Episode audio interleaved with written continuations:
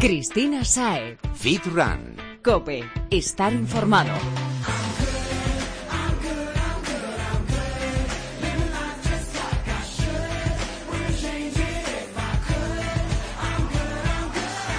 Muy buenas Fitrunner, bienvenido a Fitran Cope, tu programa de fitness y running llega una semana más cargado de contenidos que te ayudarán a estar en forma. Yo soy Cristina Saez y ya está preparado a mi lado Álvaro Montaner. Buenas tardes Álvaro. Muy buenas Cris y buenas tardes también a ti Fitrunner. ¿Estamos listos para empezar a mover el esqueleto? Lo estamos, lo estamos. Pues vamos allá. Te explicaremos qué, cómo y por qué para que conseguir la mejor versión de ti mismo te resulte más fácil y ameno que nunca, así que atento. Te recuerdo, estamos en Twitter, arroba fitran-cope, en Facebook, facebook.com barra fitrancope y también nos puedes encontrar en Instagram como fitran-cope. Búscanos y pon la oreja.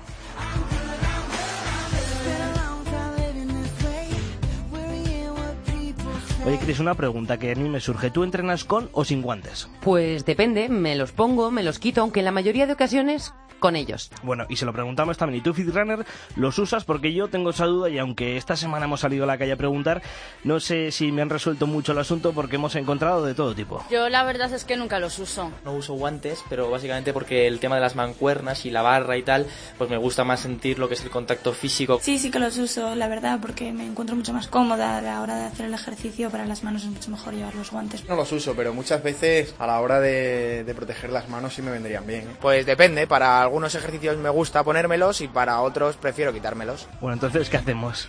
De las personas que acabamos de escuchar, el último chico es el que hace bien, porque como casi siempre, la respuesta correcta es depende. Depende de la persona, del tipo de entrenamiento y también, como en la mayoría de las cosas, usar guantes en el gimnasio tiene ventajas e inconvenientes. Bueno, me he quedado como estoy, así que no me aclaro del todo bien. Explícate a ver si me queda un poquito más claro el asunto, porfa. Mira, los guantes ofrecen un agarre más cómodo y hay ejercicios para los que son súper importantes, como las dominadas, los pesos muertos. Es más, con guantes incluso podrás con más peso que sin ellos, ya que también dan firmeza al agarre. Así, muy, mucho mejor, mucho mejor así. Entonces, los usaré siempre, tomo nota. Eso es, pero solo en estos casos, no siempre, porque en según qué ejercicios su uso tiene inconvenientes. Como te decía, hacen que el agarre a la barra o a la mancuerna sea más cómodo y firme. Sin embargo, también hacen que sea más impreciso y por eso es que debemos tener cuidado para evitar lesiones. Pues vuelvo al punto de partida, no me aclaro ya si sí o si no. Bueno, se recomienda su uso para el entrenamiento en espalda o cosas más pesadas, como hemos dicho antes, pero no se recomienda para bíceps, tríceps, antebrazo. Y además, el entrenamiento es más intenso si no los utilizamos, porque eso de sentir, como decía uno de los chicos en el corte, merece la pena. Bueno, pues te vuelvo a preguntar, ¿me los llevo al gimnasio o no me los llevo? ¿Qué es lo más adecuado? Repasando, deberíamos llevarlos, pero ponérnoslos y quitárnoslos según requiera el ejercicio. Bueno, entonces repasamos, por a ver si me ha quedado claro. Los uso para la espalda y otros ejercicios que requieran levantar gran peso y los evito los ejercicios que requieran una mayor precisión, ¿no? ¿Te ha quedado clarísimo? Perfecto. Ahora a entrenar y a prevenir lesiones.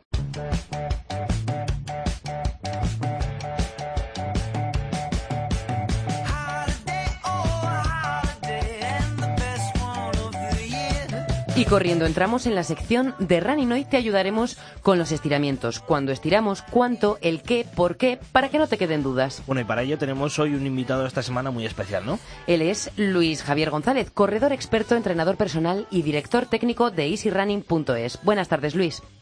Buenas tardes. Como comentábamos hace un momento, Álvaro y yo, vienes a hablarnos de los estiramientos. Así que antes de meternos de lleno con ello, cuéntanos, ¿por qué es importante estirar? Bueno, pues importante estirar porque es un complemento para nuestro entrenamiento, eh, ya que vamos a evitar lesiones y vamos a evitar eh, pues tener problemas por la carrera como sobrecargas.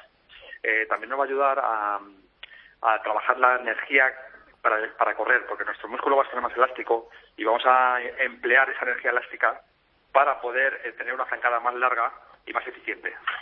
Oye Javier, ¿y cuándo es el momento preciso para estirar? ¿Es mejor hacerlo antes? ¿Es mejor hacerlo después? ¿Antes y después? Pues yo me, los estiramientos normalmente siempre los hago en caliente. ¿Por qué? Porque si tú tienes un músculo eh, que está sobrecargado y tienes un músculo que ha trabajado fuerte y está durillo, digamos, entre comillas, uh -huh. pues eh, cuando, si tú empiezas a correr sin haber, si empiezas a estirar sin haber calentado, sin haber corrido, puede ser que ese estiramiento te haga una micro rotura. Entonces lo mejor es calentar, correr como 10 o 15 minutillos y después de haber calentado, que ya tienes el cuerpo caliente y tienes el músculo activo, pues hacer el estiramiento correspondiente. Mira, ese es el truco y yo creo que la confusión de la mayoría de personas, calentamiento y estiramiento. El calentamiento es el previo y el estiramiento el de después y parece que la gente no lo termina de tener claro. Bueno, el calentamiento es el global de eh, la actividad física que vas a hacer antes de un entrenamiento. O sea, el calentamiento engloba varias partes. Eh, el calentamiento engloba es un trote, que es eh, correr, correr 10-15 minutillos para que nuestro cuerpo entre en acción y, llegue sangre a los músculos. El calentamiento también implica estiramiento, que es estirar los músculos después de haber eh, corrido para que se elonguen y estar preparados para la actividad física. Y el calentamiento también implica eh, pues técnica de carrera, implica ejercicio de condición física. O sea, eso es el calentamiento. Y luego viene el entrenamiento específico, que sería, voy a hacer tres series de mil metros. Madre mía, o sea que eso de calentar en cinco minutos es algo que se nos tiene que quitar No, de la claro. cabeza. Es un mito, es es un lo mito. primero que hay que tener en cuenta que el calentamiento no es algo a tener eh, que la gente se tome de, de manera eh, bueno caliento un minutillo y ya estoy preparado para hacer cualquier actividad física no el calentamiento hay que hacerlo bien para jugar al pádel para jugar al fútbol para correr una carrera para montar en bici ¿por qué? porque claro tu cuerpo si empiezas en frío y haces dos minutos corriendo y luego te pones a hacer pesas o te pones a hacer eh, una, dos series de mil metros eh, muy rápido, pues con un minuto de calentamiento no tiene suficiente. O sea, el calentamiento es una parte muy importante de- del entrenamiento, con lo cual implica hacer carrera continua, implica hacer estiramientos, implica hacer condición física. Bueno, importantísimo el calentamiento, pero también los estiramientos, que era de lo que estábamos hablando. sí. Hemos dicho entonces que hay que hacerlos después. Ahora, Sí, los- ¿cuánto tiempo debemos dedicarle? Los estira- estiramientos, eh, si estiras bien piernas y tren superior, eh, más o menos de 20 a 30 minutillos de tu entrenamiento. O sea, si es un entrenamiento de una hora, hora y media, pues 20 minutos eh, te los tienes que eh, llevar estirando, porque es muy importante, es una parte muy importante del entrenamiento. ¿Cuánto sería como más o menos para cada músculo? Pues los estiramientos, eh, cuando tú haces una posición de un estiramiento, por ejemplo, estirar cuádriceps, normalmente se estiran 20 segundos por cada músculo. O sea, puedes Ujú. estirar, te coges el pie, estiras el cuádriceps, estás 20 segundos, de 20 a 30 segundos y cambias de pierna. Y eso ya, pues, tienes que multiplicar por los músculos que estés estirando. Y todo con tranquilidad. O sea, no deprisa y corriendo, sino interiorizando el movimiento, notando cómo estira el músculo, con tranquilidad. Porque Sensaciones. el músculo para activar. Claro, todo por sensaciones. ¿Y qué músculos son los que tenemos que estirar? Quiero decir, ¿cada persona tiene que estirar una zona determinada completa o todos los estiramientos valen para las mismas personas? Imagino que eso irá adaptándose cada una de ellas, ¿no? Claro, bueno, todo depende. Hay unos estiramientos globales que, que, que vamos a ver, que, que los puedes estirar para cualquier deporte, ¿no? Entonces, eh, pueden ser los estiramientos de cuádriceps, eh, gemelos, isquios. Eh, esos estiramientos de piernas son globales para todos los eje- para todos los deportes. Pero luego hay deportes específicos. Entonces, hay deportes que en los que tienes que estirar de una manera, por ejemplo, el antebrazo Sí. o las muñecas, o porque ahora es un deporte específico, un tenista no puede estirar un músculo de, otra- de una manera determinada que no estire, por ejemplo, eh, pues eh, un corredor de 100 metros. Pero bueno, en lo que se refiere al running, como estamos hablando de correr, los, músculos principales son los del tren inferior, que es el músculo, eh, los músculos específicos nuestros de carrera, ¿no? Que son desde los tobillos, gemelos, cuádriceps, isquiotibiales, glúteos, aductores. Y luego también complementar con estiramientos del tren superior. ¿Y qué estiramientos podrían venirnos bien? De los específicos, de los generales más o menos nos podemos hacer a la idea. Pues mira, para un corredor específico puede ser estiramiento de gemelos, los dos gemelos, ¿vale? Estirar los gemelos porque es un músculo que se implica mucho en la carrera. Eh, cuádriceps, la parte delantera del muslo. Eh, los isquiotibiales, que es la parte trasera del muslo. Eh, aductores y glúteos. Esos son los más específicos de la carrera. Entonces, cualquier corredor tiene que estirar esos músculos antes de hacer un entrenamiento específico fuerte. Y si y nos después ponemos... de haber echado el calentamiento, claro. Sí, sí, no, y después de haber hecho el calentamiento, el trote de calentamiento. Y si nos ponemos en el caso contrario y nos tiramos, ¿a qué nos debemos atener? ¿Qué, qué nos puede pasar? A ver, el principal problema de no estirar es que tu músculo puede, tu musculatura puede estar un poco contracturada del entrenamiento fuerte que hayas hecho los días anteriores. Entonces, claro, eh, si tú haces un sobreesfuerzo y no has estirado antes, no has elongado ese músculo suficiente, pues a lo mejor al pisar fuerte cuando estés haciendo el ejercicio de carrera o cuando estés haciendo unas series o cuando estés rodando por el campo, el músculo se puede elongar más de lo que está. Si está un pequeño con una pequeña contractura, se puede hacer una roturilla. Con lo cual, el músculo hay que estirarlo bien para que luego esté preparado para, el- para la carrera. Entonces, puedes, puedes tener una lesión, puedes tener una rotura de fibras, si no estiras bien puedes tener sobrecargas. Entonces, es muy importante para evitar, eh, so- sobre todo, lesiones de fibras musculares y también sobre- eh, eh, lesiones de sobrecargas. Tiene En que ver también, Luis, con las agujetas, porque ¿cuántas veces escuchamos la frase de ¡ay, tengo agujetas! Es que ayer no estiré. Puede ser, porque, a ver, antiguamente se creía que las agujetas es que se había cristalizado el ácido láctico, ¿no? Entonces, es que se me ha cristalizado el ácido láctico y se me han quedado las piernas. Y es mentira, las agujetas son microrupturas de fibras. ¿Qué pasa? Cuando entonces un esfuerzo muy importante y no estás acostumbrado a ese esfuerzo, pues, eh, por ejemplo, si yo soy atleta y me pongo a jugar al fútbol, que no estoy acostumbrado a ese tipo de ejercicio, pues voy a tener agujetas en los aductores, porque he abierto más la pierna de lo que normalmente estoy acostumbrado, el músculo se estira un poco más de lo que normalmente estiro yo, entonces se ha hecho una microrupturita, y esas microrupturas son agujetas. Le puede pasar corriendo, la gente que tiene agujetas cuando corre porque no corre normalmente, entonces cuando va a correr un día baja una cuesta, eh, baja una cuesta pronunciada o la sube, hace un trabajo excéntrico, que es un trabajo que se estira mucho la fibra de la pierna, y eso también produce unas agujetas. Te hace una microrupturita, entonces entonces, ¿qué pasa? Que las agujetas no las podemos prevenir estirando antes, porque eso se hace durante el ejercicio. Claro. Pero lo, que, lo que sí podemos hacer es que con las, estirando después, esas agujetas vayan disminuyendo. O sea, es O sea, que no está re- directamente relacionado no estirar con tener agujetas, pero sí que podemos paliarlas un poquito haciéndolo Eh, bien. Exacto, exacto. O sea, las agujetas, cuando no has hecho ejercicio y te metes una paliza, las vas a tener. Eso no- Pero es verdad. Eso es que- así. No te lo quita nadie. Eso no te lo quita nadie, te lo lleva ya. Pero sí es verdad que una vez que tú tienes agujetas y estiras... No, pero son satisfactorias, ¿no? Hombre, pues sí, porque la sensación de que, has, de que se ha trabajado muy bien y que has trabajado, que has hecho un trabajo físico, ¿no? Entonces, siempre se busca, por ejemplo, la gente que va a hacer musculación siempre busca tener un poquito de agujetas, porque es como que han notado que el músculo eh, pues ha trabajado. Además, con las agujetas lo que pasa es que la fibra se rompe y crean unos puentes, ¿vale? Que son unos puentes que crean, que se crean entre fibras, que lo crea el propio músculo para como para protegerse y eso es lo que va haciendo una hipertrofia, que es lo que consigue la gente cuando va a muscular y va al culturismo, ¿no? Para crear músculo, con lo cual esas sensaciones son muy buscadas por los culturistas. Sí. Pero en el, running no tanto, en el running ya te molesta un poco más. Pero bueno, es la, expli- la explicación científica a las agujetas. Oye, Luis, eh, antes de despedirnos, déjanos un consejo, algo que crees que, que deberían tener en mente todos los runners. En cuanto a los estiramientos, Exactamente, sí. Bueno, pues es que hay que estirar. eh, mi recomendación es que hay que estirar, hay que estirar después de calentamiento, del- de la carrera continua que hagas para calentar. Eh, que tampoco hay que estirar con demasiado ímpe- ímpetu, porque es verdad que si la fibra la estiras mucho también te puede hacer daño y puede ser que es remedio con la enfermedad. Y bueno, pues es mi consejo, ¿no? Que, haya que estirar y que se puede también complementar con ejercicios de pilates, con yoga, porque eso siempre viene bien para, la, para, para el running, ¿no? Pues porque es, es unos estiramientos activos que, que también hay estudios científicos que te dicen que, que los estiramientos activos son mejores que los estáticos, ¿no? Pero ya sería meternos en otro campo eh, que ya es Sí, eso de- ya es andar en para aguas. más rato, ¿no? Claro.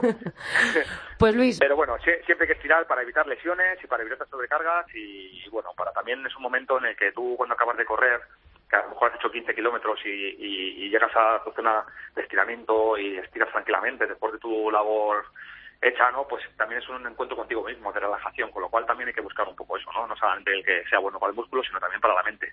pues nos lo apuntamos. Bueno para el cuerpo y bueno para la mente. Luis Javier González de Easy Running. Muchas gracias por estar con nosotros esta tarde aquí en Fit Cope.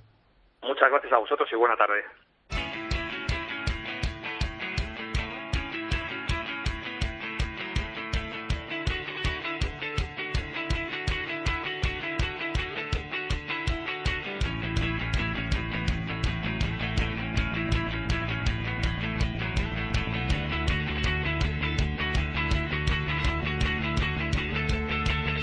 Después de estirar, estamos preparados para hablar de nutrición con nuestro amigo Jesús Santín de Balance Fit Club. Buenas tardes, Jesús. Bienvenido una semana más, Jesús. Buenas tardes, chicos. Jesús, hoy nos vas a ayudar con la dieta que debemos seguir si queremos ganar masa muscular. Vaya, si estamos en la fase que se llama de volumen. Lo primero de todo, ¿cuál es la diferencia fundamental entre una dieta de definición, o hablando en claro, para afinar, y una de volumen? Pues a grosso modo es el cómputo de calorías. Si nosotros queremos una definición, debemos generar un déficit calórico, es decir, gastar más de lo que comemos. Nunca digo comer menos de lo que gastamos, siempre es importante eh, gastar más. El mantenimiento es una dieta normocalórica y el volumen, que es la que nos ocupa hoy, es hipercalórica, es decir, un ingreso de calorías superior al que nosotros gastamos. ¿Y cómo sabemos la cantidad de calorías que debemos con- consumir? Me explico, porque dependerá de cada persona, ¿no? No habrá una cantidad fija para todas, no habrá un canon, ¿no? Claro, hay que tener en cuenta muchos factores. La forma más básica para calcularlo resultaría de sumar el metabolismo basal, que es lo que nuestro cuerpo gasta por existir, eh, sumar la actividad diaria, donde incluiríamos el entrenamiento, nuestro trabajo, etcétera, y el gasto dinámico específico de las calorías, lo que nuestro cuerpo gasta en digerir las comidas. Mucho- muchas cuentas. No, parece mucho más complicado de lo que es, pero realmente al final es ir ajustando sobre un punto de partida. Siempre una persona con un metabolismo más rápido tendrá más metabolismo basa- basal y por lo tanto más gasto en la actividad diaria. Una persona con metabolismo más lento, todo lo contrario. Pero siempre es ajustar sobre un punto de partida. Igual que no será lo mismo una persona delgadita que una persona que esté fuerte. Exactamente, eso es a lo que me refiero. Ahora, ¿con qué rellenamos esas calorías? Que también es importante, porque una vez que sabemos, vale, tenemos que comer tantas, pero tantas de qué? Eh, tendríamos que repartir las calorías eh, en hidratos, proteínas y grasas. Una fórmula más o menos estándar que ya tendríamos que entrar como siempre en, cada persona, en cada biotipo, suele ser fijar la proteína, unos 2 gramos más o menos de proteína neta por cada kilogramo de peso corporal magro del individuo. Y luego el resto de calorías repartirlas en hidratos o grasas en función del metabolismo. O sea, que si peso 80 kilos, me como 160 gramos de proteínas. Exactamente. A ojo. Siempre contando que los pesos que me estás dando sean netos, magros. Es decir, el peso graso que tiene el individuo habría que descontarlo porque la grasa no genera un gasto. Anda. Por, por traducir lo que nos estás contando, ¿cuántas comidas deberíamos hacer a lo largo del día entonces? Pues depende un poquito también del horario que nosotros tengamos eh, eh, laboral, del horario que estemos despierto. Es decir, hay gente que lo ocupa en cinco o seis comidas, he visto hacer hasta siete. Lo ideal es ir aportando nutrientes de una manera constante y cada tres, cuatro horas que el organismo lo reciba, porque es mucho más fácil de digerir y porque no entra en ese estado de alarma. Pero tenemos que acoplarlo un poquito a nuestro día a día. Jesús, para que nos quede claro a todos, entre esos nutrientes hay algo más allá del arroz y del pollo. Siempre. Además, una dieta de volumen es mucho más flexible de lo que se hacía antiguamente. Antiguamente la gente se limitaba a hacer, generar un superávit calórico, pero en base a alimentos muy básicos, arroz, pollo, pescado, eh, se están incorporando muchos más alimentos, se le está dando mucha importancia a los ácidos grasos, a los omega 3, que antiguamente se dejaba un poquito más de lado, y evidentemente está enfocando los volúmenes de otra manera. Antiguamente la gente comía por exceso y todo ese exceso de calorías que no se metabolizaban en músculo al final se transformaba en grasa. Conclusión, había que quitarse luego 10 kilos de sobrepeso que no tenían sentido. Entonces, ¿qué otros alimentos, además de estos básicos de los que hablábamos, podemos comer para, para ganar volumen? Pues podríamos trabajar con casi todos los alimentos. Y no grasa. Cuanto más magros los escojamos, es decir, menos grasos, y cuanto más ajustemos los hidratos de carbono, más fácil es que no ganemos grasa. Es decir, puede tener cabida, como hemos hablado en otros programas, como fuente de proteína, un cerdo magro, siempre que le quitemos la grasa, El cerdo, una buena ternera, no hay, incluso hasta en definición con el cerdo se podría trabajar ya dependiendo a qué niveles de grasa queramos bajar. Fuentes de hidratos tenemos muchísimas, sobre todo podríamos utilizar frutas en torno a los entrenamientos, es decir, hay gran variedad y luego la ventaja que nos presenta la suplementación deportiva que también se podría acoplar ahí. Jesús, ¿alguna comida que debamos tener en cuenta en torno al entrenamiento? Es decir, antes, durante o después.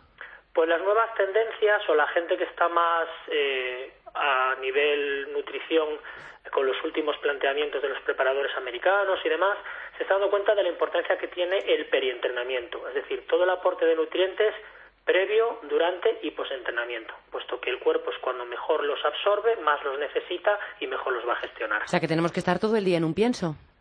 Pues básicamente es la diferencia en cuanto a otros deportes, que la nutrición es un pilar fundamental y con lo cual es una cosa que tienes que realizar todos los días, no se limita solo a tu entrenamiento, sino a tus 24 horas diarias. Oye, Jesús, quiero recuperar una cosa que comentabas antes de la suplementación, porque claro, a nivel suplementación, mm, ¿qué podemos tomar? ¿Qué es lo que nos puede ayudar a ganar ese volumen, como siempre, que sea natural?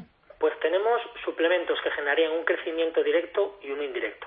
Directo sería lo que conocemos como alimentos en forma de suplementación, la tan manida proteína que hemos hablado, La proteína en ganadores de polvo, peso, eso es, que sería una mezcla de proteína y carbohidrato, que es una elección excepcional para la gente con un metabolismo rápido, porque le permite adicionar muchas calorías sin tener que adicionar más comidas, y luego los que generan un crecimiento indirecto, es decir, aquellos que aumentan la performance o el rendimiento en el entrenamiento y por lo tanto hacen que el cuerpo pueda generar más desarrollo, véase una creatina, etcétera. Entonces, ¿son estos los parámetros que debemos seguir durante toda la fase de volumen o deberíamos ir cambiando nuestra dieta a medida que vayan evolucionando esos resultados que tenemos? Lo más importante es esa segunda parte que comentas, el ir ajustando. Antiguamente eh, si nosotros teníamos un peso de partida de 80 kilos y queríamos llegar a 90, por poner un ejemplo, la gente empezaba a comer como si ya pesase 90 kilos. Y eso no tiene sentido. Se trata de ir generando un pequeño plus de unas 50, 100 calorías a lo largo de la semana y evaluar si el Bueno, además con la regla que hemos dicho antes, de 2 gramos, por ejemplo, de proteína por kilo, al final si vas adquiriendo más peso, va aumentando la cantidad que tienes que comer. Eso es. La proteína va en función del peso magro que tengamos. Más proteína, si no tenemos el peso necesario, no se va a utilizar para nada. Pues Jesús, Muchísimas gracias. Una semana más. Perdona que te corte, Chris, pero es que me estoy apuntando aquí los consejos que me vienen fenomenal cada semana. ¿eh? como siempre, muchísimas gracias Jesús Santín de Balance Fit Club. Muchas gracias a vosotros, chicos.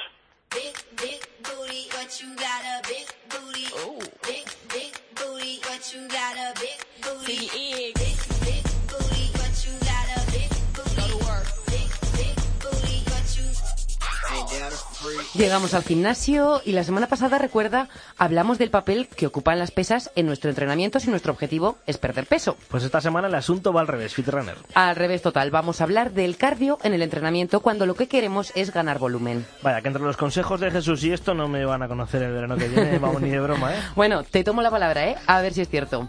Para ayudarnos con este asunto está nuestro invitado de esta semana, Óscar Álvarez, creador y entrenador en Trainer Global. Buenas tardes, Óscar. Hola, buenas tardes, Chris. La primera pregunta no puede ser otra. ¿Hacemos o no cardio si lo que queremos es ganar volumen? Eh, importantísimo. Trabajar diferentes capacidades dentro de un entrenamiento es muy importante. Vamos a ver, hipertrofiar desde el punto de vista estético estamos hablando. Cuando no estamos hablando del punto de vista de rendimiento de un deporte en concreto, donde a lo mejor trabajamos un patrón motor, en ese caso es diferente. No, lo que queremos es lucir un brazo Eh, contundente. el típico, típica persona que quiere ahora entrenar, que se pone en septiembre y quiere aumentar volumen muscular. Eh, la leyenda, la típica leyenda es no hagas nada de cardio que vas a perder todo el músculo. Eh, todo lo contrario, vamos, es una leyenda porque la hipertrofia realmente es aumento del tamaño muscular y es un trabajo con una forma de vía que es anaeróbica y el contrario, el trabajo de, resistencia, el trabajo de cardio se puede trabajar de diferentes formas poco antagonistas a ese, a ese trabajo. O sea que no solo es que sí debemos hacer cardio, sino que encima nos va a venir bien. Muy bien, va a venir realmente bien porque se trabajan diferentes capacidades. Vamos a ver, cuando un trabajo de hipertrofia se trabajan entre 6, 12 repeticiones, una velocidad lenta, una ejecución bastante lenta, la vía energética es de forma anaeróbica láctica. Generamos ese ácido láctico. Energética, láctica, leche. A ver, no, Es- es- no. es- es el que hablábamos no. antes, ¿no? Eh, vamos a ver, eh, hay dos, dos formas. Vamos a explicarlo muy sencillamente. Vía energética anaeróbica sin presencia de oxígeno. Vale. Y aeróbica es con presencia de oxígeno. A partir de ahí podemos jugar un poco con un trabajo de hipertrofia, es un trabajo de fuerza. Y por lo tanto, cuando dice, vamos a trabajar, ¿por qué no trabajas cardio? Si es un trabajo de resistencia, es otra capacidad. Lo que pasa es que hay que trabajarla con una vía aeróbica y dentro de una buena planificación. Ahí está una buena sistematización, una buena, una buena periodización del entrenamiento que te lo lleve alguien bien y que no vayas, que no te metas a internet y dices, venga, pues hoy voy a hacer bíceps con hombro, a luego unas Sí. abdominales. Claro, la, la carga muscular, el desgaste muscular puede ser amplio. Y claro, ahí es donde, si meto luego cardio, imagínate, 30 minutos con intervalos intensos, ahí es donde hay un desgaste. Claro, ahí la hipertrofia ya no es mi No, objetivo. claro, o sea, que es que tenemos que planificar los entrenamientos y estar haciendo lo que hagamos con conciencia. Importante. Y Oscar, ¿cuándo deberíamos hacerlo? Eh, vamos a ver, yo doy dos, op- dos opciones que me gustan bastante. Una, imagínate una buena periodización del entrenamiento. Vamos a ver, vamos a ponernos en el clásico eh, semanal de, que, de lunes pectoral, Ajá. martes espalda, eh, miércoles ponte que hago descanso. Bueno, Bueno, podemos, vamos a- desca- podemos vamos- descansar un descansar. miércoles. Y el jueves hago pierna y hombro. Y el viernes hago, hago brazo. Bíceps, tríceps, sí. Hago- pues e- ese día a lo mejor de bíceps tríceps o un día que solo trabajes hombro, que a lo mejor el desgaste muscular no es tan amplio, no puede ser como un día de pierna y hombro mezclada, que y eso es, mira, otra cosa súper importante y otra leyenda, no más entrenar más de 45 minutos. Ya. El catabolismo que provoca, eso de catabolismo es, es destrucción realmente. Anabolismos construye, catabolismo destruye. Pues creo que todos conocemos gente que se tira hasta tres horas Es, en es el un error, gimnasio. un o error. sea, Y, y por eso cuando la gente dice, no, no hago cardio porque, porque me voy a chupar. Si realmente cuando vas a quemar, cuando vas a chupar es porque te has pasado de tiempo, de mucho tiempo de entrenamiento, o porque no has recuperado bien. Y por eso hay dos opciones. Una, a lo mejor un día de poca, carga, un día de bíceps solo, un día de hombro y haces unos, unos 15-20 minutos a una resistencia aeróbica, a una zona de entrenamiento 1, a una intensidad de un 50-60%, donde vas a quemar esos ácidos grasos. Y, y otra recomendación que doy eh, a muchos nutricionistas, creo que, estarán de acuerdo, es incluir a lo mejor 15, al- antes de los 15 minutos eh, aminoácidos ramificados, BCAAs, con un índice glucímico un poquito alto, para tener esa vía a través de la insulina de, de- Sí, de- de el- proteína. Bien, aún, aún así, no es tan fácil, de verdad, quemar músculo. Así como así, a la venga, ahora me va a chupar músculo en una sesión. No o sea fácil. que podemos hacerlo tranquilos. Ahora el asunto es con qué frecuencia, porque estamos diciendo los días de baja intensidad, pero podemos hacerlo todos los días si nuestro entrenamiento no es muy duro o es mejor hacerlo una o dos veces a la semana. Mira, volviendo a la pregunta de antes eh, y otra alternativa, eh, vamos a ponernos una semana de planificación, por ejemplo, en el que trabajes un miércoles que hagas hombro y un poquito de cardio. El viernes hagas brazo y otro poquito de cardio. Y luego, mira, siempre os recomiendo el fin de semana, un domingo. Salir de la rutina de la hipertrofia. De verdad, o sea, la, la rutina de que es que es un, un trabajo de fuerza, anaeróbico láctico, donde donde está descansando dos minutos, donde realmente es para es un poco aburrido. en- sí, bueno, comillas. bueno, a la gente que lo hace solamente por estética, pero hay gente que le gusta, ¿no? Vamos a trabajar ese domingo. es- ese- me refiero a aburrido desde el punto de vista que estás en un club, en un Ah, gimnasio bueno, dentro. sí, Eso sí. sí. Búscate el domingo, que haga buen tiempo, vete al aire libre, trabaja 40 minutos, trabaja eh, con alguien de tu familia, disfruta de eso y además trabaja una capacidad completamente diferente. Y, y vas a quemar esos ácidos grasos que van a ser súper importantes, aparte de otros beneficios como son regeneración eh, energética va- y te va a permitir esa regeneración de ácido láctico que has creado en sesiones anteriores. Siempre decimos comer, entrenar y descansar, que es otro de los pilares. Y lo de la rutina es importante porque encima lo harás más motivado, claro. O sea, fuera de ese gimnasio lo harás con más motivación si cabe. Es que, eh, mira, cuando hemos estado hablando antes de trabajar otras capacidades, otras, otras rutinas, de vez en cuando hay que darle un estímulo diferente al cuerpo. Vamos a ver, el objetivo principal es la hipertrofia, estamos hablando de eso. Sí, perfecto. eso está claro. Eso está claro. Eh, vamos a jugar con tres ejes importantes, que son la alimentación, súper, pero súper importante, el descanso, y luego está el, el- el biotipo, esa genética, ese factor genético que hay. La persona que es muy, muy, muy delgada, sí, se puede generar y podemos construir, pero luego hay personas eh, eh, o, o gruesas, por decirlo de alguna manera. Sí, que tienen una Sí, sí, constitución, sí. pues son más anchos de espalda. Y, y vamos a tener que jugar un poco con la alimentación, con el tipo de entrenamiento. Vamos a volver a la rutina por la periodización. Por eso es importante que alguien te planifique bien. Por eso es importante, eh, si no, pues a lo mejor descuadramos todo y al final ahí es donde viene el desgaste. Pues para que no, bueno, para que no se produzca este desgaste, ¿qué tipo de ejercicios podemos hacer? Porque hemos dicho que tampoco de una intensidad muy alta. Entonces, ¿de qué tipo de cardio hablamos? No liarnos a sprints a lo mejor no es conveniente. Bueno, ¿o sí. pf, mira, ahora cada vez hay más estudios científicos Mira, con los hits. Eh, Últimamente no Ah, se habla eh, más que de los hits. Sí, eh, eh, eso es que vamos a, vamos a diferenciar, es otro tipo de entrenamiento. Sí, sí, Cuando sí. estamos hablando de hipertrofia, estamos No, hablando no, hablamos de hipertrofia. hipertrofia. Por eso Eh, digo, ¿cuál es el cardio que nos... Yo, eh, como hemos dicho antes, imagina 15-20 minutos en un, en un día de, que no, haga mu- no haya mucho desgaste muscular. Bien, esos 40 minutos de hombro y luego 15-20 minutos. Un día solo abdominales y esos 30 minutos de cardio bajo. Y luego el día de disfrute, que lo llamo yo, de los domingos, Sí, sí, sí. que te puedes dedicar 40-45 minutos y doy dos opciones. O igual a una intensidad muy baja, o juego un poquito con esos umbrales o esos- esas zonas de entrenamiento de, un, de dices, venga, voy a hacer 40 minutos divididos en 4 minutos muy suaves y un minuto fuerte, un minuto de cuesta. Y además vas a enseñar al cuerpo a trabajar en, en intensidades altas, pero en una resistencia general, no en una resistencia local que se hace con el entrenamiento de hipertrofia. Claro.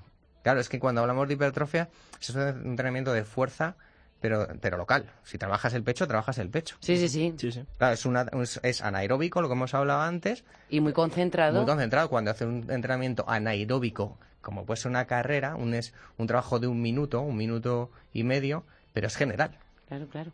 Y nos vale entonces tanto correr como caminar en pendiente, como subirnos en la elíptica, nos puede valer cualquiera. Yo doy la alternativa siempre de motivación. La motivación, ¿dónde está la motivación? En variar. Siempre. O sea, el principio de variedad de entrenamiento, a mí me encanta, es, es fundamental. Eh, si tienes la alternativa de un remo, de un, de, un handbike, de, de, Sí. de- de una, de una bici, de todo, pues, pues alterna. Si te gusta correr, pues corre. Y bajo tu punto de vista, estábamos hablando de todas estas fases. hasta ¿Cómo consideras tú de importante la fase de volumen? Eh, Dentro del entrenamiento global, eso Exacto. Dentro, eh, vamos a ver.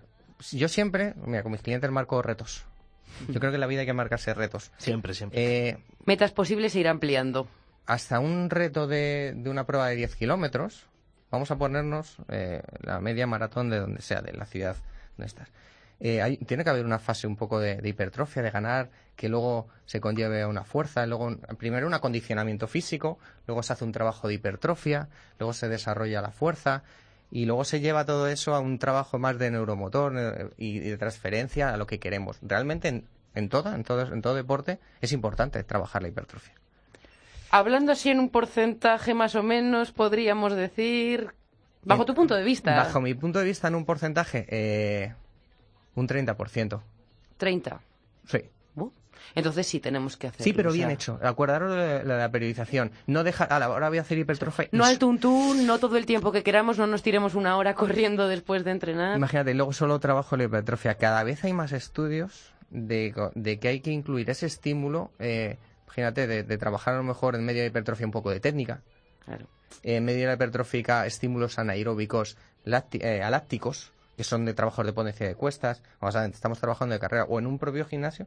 ¿Por qué no meter un día eh, dentro de un microciclo una sesión de un circuito? Mira. Si es que va a venir bien no se para les regenerar. ocurre. Vaya, yo creo que esto a la gente no y se no le le va pasa a por venir la mal, cabeza, te ¿eh? lo puedo asegurar que no le viene mal. Mal viene si come mal, si sale de juerga, si no descansa. Mal le viene eso. Oye, ¿y alguna rec- otra recomendación que nos hagas para esta fase de volumen, más allá del cardio? Algo que tú creas que hay que tener en cuenta. Eh, importantísimo la flexibilidad.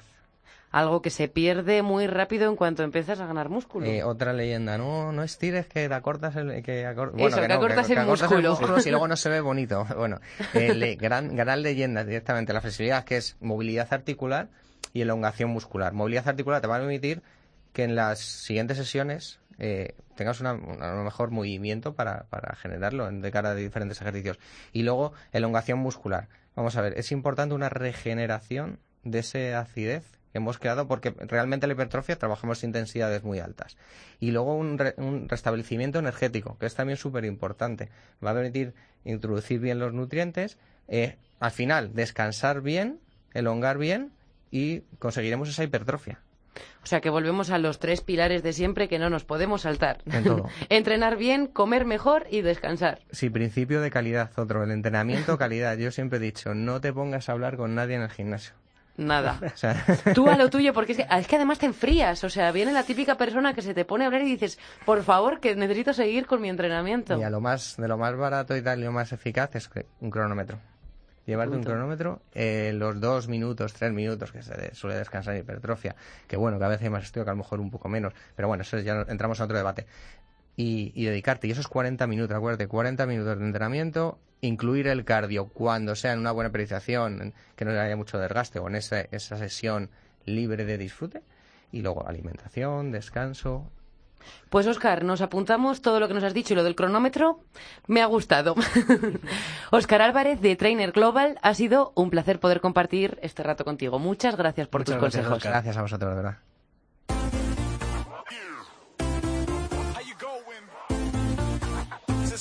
Cristina Sae. Fit Run. Cope. Estar informado.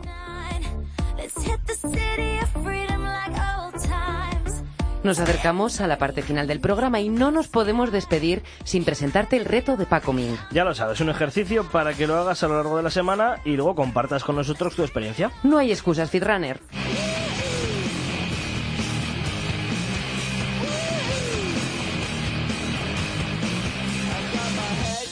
Paco nos dejará el ejercicio en un vídeo que publicaremos el lunes en cope.es y también en las redes sociales del programa. En el vídeo te explicará cómo debes hacer las cosas, porque como le gusta decir aquí a mi compañera, la Ajá. técnica es lo más importante. Fundamental, efectivamente. Así que hazle caso, cumple con el reto y cuéntanos qué tal usando el hashtag reto Fitrun. Os recuerdo, estamos en Twitter, arroba fit fitran-cope, lo vuelvo a repetir que me he liado un poco, arroba fitran-cope. En Facebook somos facebook.com barra fitrancope y también nos puedes encontrar en Instagram como fitran-cope. El hashtag reto fitran.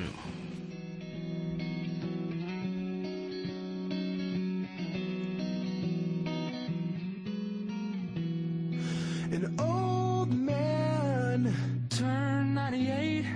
He won the lottery and died the next day. It's a black fly in your.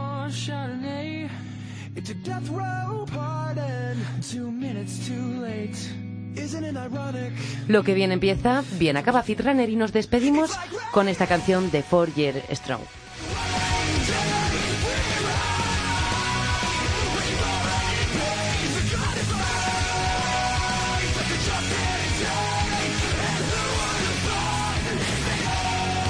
Este ha sido el último programa de la temporada. Ha sido un placer compartir contigo cada segundo. Y bueno, nos despedimos, pero solo parcialmente. Seguiremos en contacto a través de nuestros perfiles en Twitter, Instagram y Facebook. Y en octubre volveremos con más información.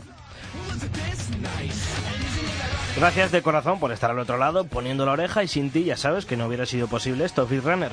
En la técnica ha estado Miguel Ángel Nicolás y en la producción Nuria Moreno. Gracias por tu apoyo y a seguir cuidándonos, ya sabes, una forma de vida. Hasta pronto, amigo.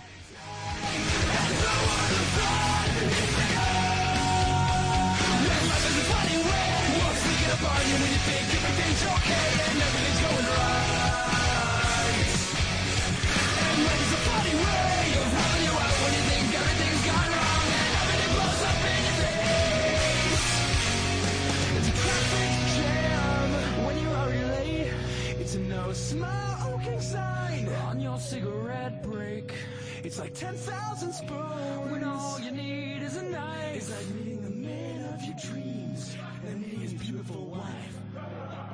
Well, isn't it ironic? Don't you think? A little too ironic. And yeah, I really do think. It's like rain, like a rain day, free ride. When you've already paid the